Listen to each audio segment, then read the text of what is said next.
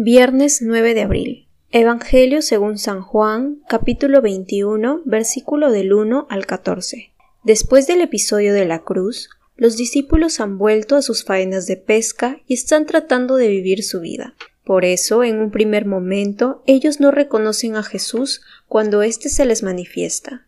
El primero que lo hace es el discípulo amado, que se refiere a él como el Señor. Gracias a esta proclamación, Pedro se tira al agua, con el intento de tener una experiencia más cercana. La actitud de estos dos discípulos anima nuestra propia experiencia de fe en Jesucristo. Él nos invita a proclamarlo como el Señor, motivados por la fe como Pedro, quien fue al encuentro espontáneo de nuestro Señor Jesucristo.